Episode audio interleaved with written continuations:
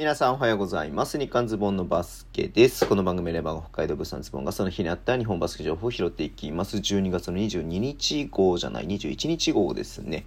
はい、えー、っとね、今日も YouTube やってましたし、エクパもね、撮ったんで、エクパ明日配信になると思うので、ぜひね、聞いていただけると嬉しいです。あ勝手にピックアンドロールもね、昨日配信になってるので、はい。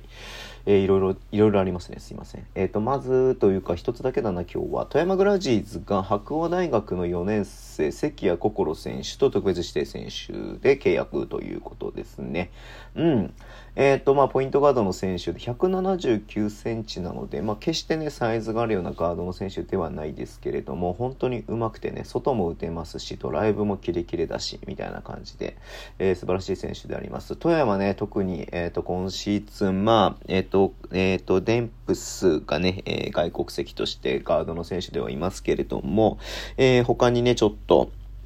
何こう、えーそ、まあ、即戦力って言い方おかしいんだけれども、なんていうのかな。うん、えーなかなか難しさもね、ガードの部分で、えーあったり、プレイメーカーがいないっていうのもね、結構問題で、なかなかね、ちょっと戦績が追いついてこないっていうのがありましたけれども、まあ、関谷君にしてみると、えーチーム状況を考えれば、本当に2番手で普通に出れるね、えー感じになると思いますし、えーまあ、チャンスだなっていうのもありますしね、はい、4年生でっていうことも考えれば、この後ね、え来季のね、えー話にもなってくると思いますので、えーしっかりね、ここで、えー富山でね、結果を残してほしいな、え力があるところをね、え証明してほしいなっていうふうに思ってます。まあ、もちろんね、大学でも本当に、えっ、と、優秀選手賞だっけ、えだったりとかもしてますしね、本当に昨シーズンも、まあ、3年生ながら、えチームの中心として、えね、優勝をね、えしてますので、うん。はい、えちょっとね、楽しみにしたいなというふうに思っております。